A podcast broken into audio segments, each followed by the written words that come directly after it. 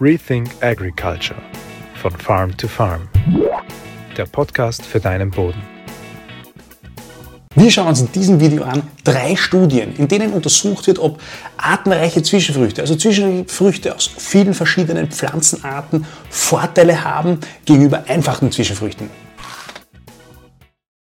Hallo und herzlich willkommen bei diesem Video von Farm to Farm. Mein Name ist Christoph Kutscher. Ich freue mich, dass du wieder dabei bist. Wie immer an dieser Stelle, wenn dir unser Kanal gefällt, wenn dir dieses Video gefällt oder die anderen, dann abonniere doch gerne unseren Kanal. Ähm, wir sind auf YouTube, Facebook und Instagram. Also wir schauen uns drei Studien an, in denen artenreiche Zwischenfrüchte untersucht werden. Die erste Studie, die beschäftigt sich mit der Biomasse, also mit der Biomasse ober der Erde. Und sie schaut sich an eine Zwischenfruchtmischung aus zehn verschiedenen Pflanzenarten und im Vergleich dazu die zehn einzelnen Arten. Das Ganze wird untersucht auf vier verschiedenen Standorten, von Niederlande bis äh, Norddeutschland und man hat sich angeschaut, wie ist die Biomasse ober der Erde im Vergleich zueinander und wie ist die Variabilität, also die Streuung, wie stark ähm, streuen, wie unterschiedlich sind die oberirdischen Trockenmasseerträge. Das wurde untersucht im Jahr 2017 und 2018 und die Studie dazu wurde einmal 2018 und einmal 2021 veröffentlicht. Also 2021 der zweite Teil davon. Das Ergebnis war, dass im Schnitt über alle Versuche und Standorte gesehen, die Zwischenfruchtmischungen einen höheren Trockenmasseertrag hatten, nämlich 4,5 äh, Tonnen versus 3,7 Tonnen im Jahr 2017 und auch die Abweichungen, also diese Variabilität, die Streuung des Ertrages war bei den Zwischenfruchtmischungen geringer.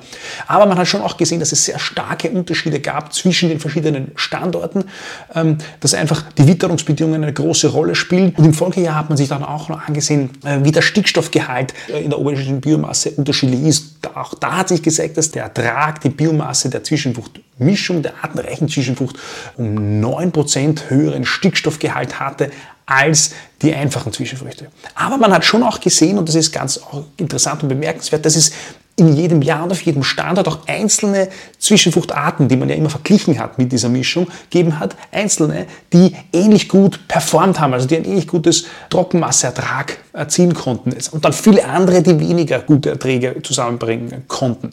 Was heißt das? Das heißt, die Mischungen ähm, sind im Schnitt besser, die Mischungen können auf jeden Fall schlechte Witterungsbedingungen oder unterschiedliche ähm, Standortbedingungen je nach Jahr und je nach Witterung besser abfedern und schaffen damit mit Sicherheit sozusagen, also eine höhere Sicherheit, dass der oberirdische Trockenmasseertrag besser ist als wie bei einzelnen Arten. Weil bei Einzelarten man, weiß man ja im Vorhinein noch nicht, wie die Bedingungen sind, also für welche äh, einzelne Pflanzenart äh, die Bedingungen passen und für welche nicht. Und deshalb konnte in dieser Studie also gezeigt werden, dass Zwischenfruchtmischungen eine Absicherung sind, dass es dann immer Arten gibt, die in der Mischung sich gut entwickeln können und diese Vorteile äh, erzielen können.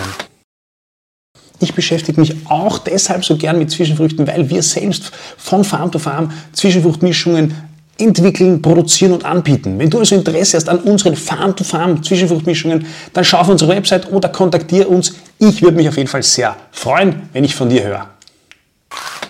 Die zweite Studie, die wir uns anschauen, ist auch hochinteressant. Die kommt aber nicht aus dem Ackerbau, sondern aus dem Weinbau, nämlich aus Bordeaux, aus Frankreich. Das macht aber nichts, weil man kann das ganz gut auf dem Ackerbau umlegen. Man hat sich Folgendes angeschaut. In Bordeaux, also in, in einer Weinregion, hat man sich auf neun verschiedenen Standorten in Weingärten angesehen, welche Auswirkungen eine Zwischenfruchtmischung zwischen den Weinreben hat, die artenreich ist, die aus 20 verschiedenen Arten und verschiedenst, aus verschiedensten Familien besteht, im Vergleich zu einer Zwischenfrucht aus nur zwei Gräser nämlich welche Auswirkungen diese Zwischenfrüchte auf die natürlichen Feinde des Wein Schädlings oder des Schädlings des bekreuzten Traubenwicklers. Also das ist ein Schädling, der die Weinreben äh, schädigt sozusagen, der bekreuzte Traubenwickler, der Traubenwickler und es gibt eine ganze Anzahl von natürlichen Feinden. Und man hat sich angesehen, wie entwickeln sich die natürlichen Feinde, je nachdem, ob ich eine artenreiche Zwischenfrucht ansehe oder eine nicht artenreiche. Die Weingärten waren vollkommen normal, konventionell gepflegt, äh, behandelt, also ganz normal gemäht, mit Fungiziden behandelt und das Ergebnis war hochinteressant. Man hat gesehen, dass über diese neun Standorte in Bordeaux verteilt ähm, im Schnitt in den Bereichen, in denen äh, hochdiverse Zwischenfrüchte ausgesät worden sind, 140 Prozent mehr äh, natürliche Feinde des Traumwicklers gezählt werden konnten gegenüber diesen einfachen Zwischenfrüchten. Und man hat da tatsächlich ober der Erde und unter der Erde ähm, 200 verschiedene Arten, Spezies, Nützlinge gezählt, wo man wusste, das sind natürliche Feinde des Traubenwicklers. Man konnte also zeigen, dass diese artenreichen Zwischenfrüchte im Weinbau positive Auswirkungen haben auf die Diversität und natürliche Feinde von Schädlingen äh, fördern können und so sozusagen ein Mittel sein können, um Schädlingsdruck zu reduzieren. Und ich glaube, das ist auch etwas, was, was, was, was ein beispielhaft hier im Weinbau gezeigt wird, aber was im Ackerbau genauso anzuwenden hat. Was aber auch noch ganz bemerkenswert an dieser Studie war, ist, dass die Unterschiede, wie stark der Einfluss dieser diversen Zwischenfrucht auf diese Nützlinge, auf diese natürlichen Feinde war, dass diese Effekte abhängig waren von der Umgebung. Nämlich wenn der Weingarten in einer Umgebung war, in der es viele natürliche Lebensräume gab, Hecken, Bäume, kleine Wälder, also eine komplexe Landschaft sozusagen, dann waren die Auswirkungen geringer, weil ohnehin sozusagen viel ökologischer Raum für die natürlichen Feinde vorhanden war, ohnehin eine gewisse Diversität da war. Wohingegen in den Weingärten, die wenig natürliche Lebensräume zur Verfügung hatten, die relativ monoton und homogen waren, die Effekte wesentlich höher waren. Auch das etwas, was man, glaube ich, umlegen kann auf den Ackerbau, das äh, ganz klar auch einleuchtend ist, dass es Unterschiede gibt, starke Unterschiede gab, je nachdem, wie die Strukturen sind.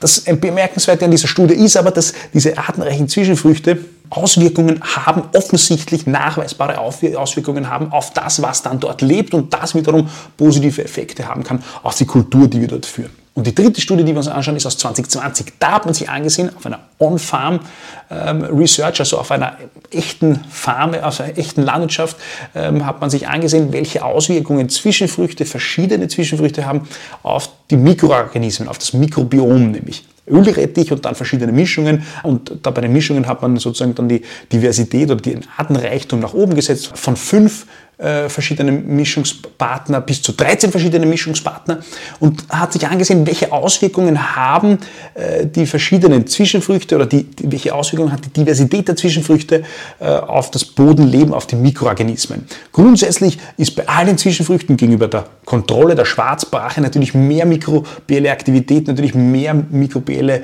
Masse insgesamt da ist auch logisch. Dort, wo nichts wächst, äh, wird auch nichts gefüttert unter der Erde. Das heißt, der Bewuchs ist in jedem Fall besser. Aber was sich gezeigt hat, ist, dass bei der Zwischenfruchtmischung, die den höchsten Artenreichtum hatte, also mit den 13 verschiedenen Arten, auch die Diversität unter der Erde, also die Mikroorganismen, die, die Zusammensetzung der Mikroorganismen am artenreichsten war. Das heißt, das plus es war auch die Mykorrhizierung, also die, die, die, äh, man konnte eine höhere Mykorrhizierung im Boden feststellen. Was sagt uns diese Studie? Also diese Studie sagt uns, dass das, was ober der Erde ist, auch Auswirkungen auf das hat, was unter der Erde ist. Das heißt, je diverser der Pflanzenbestand ober der Erde ist, desto diverser das Bodenleben unter der Erde. Mit all seinen Vorteilen. Denn in der Zeit, in denen diese diverse Zwischenfrucht wächst äh, und in der Zeit, in der diese äh, diversen Mikroorganismen, die Pilze, Bakterien, Einzeller, äh, Anthropoden und was es alles unter der Erde gibt, gefördert werden, können die natürlich auch verschiedenste Funktionen erfüllen, die sie sonst nicht erfüllen könnten. Nährstoffe aufschließen, ein Gleichgewicht schaffen äh, und so weiter. Das heißt, diese Diversität, die wir da unter der Erde schaffen, die schafft natürlich auch große Vorteile für uns, weil das Boden Dinge für uns im Boden machen kann, sonst vielleicht nicht möglich wäre.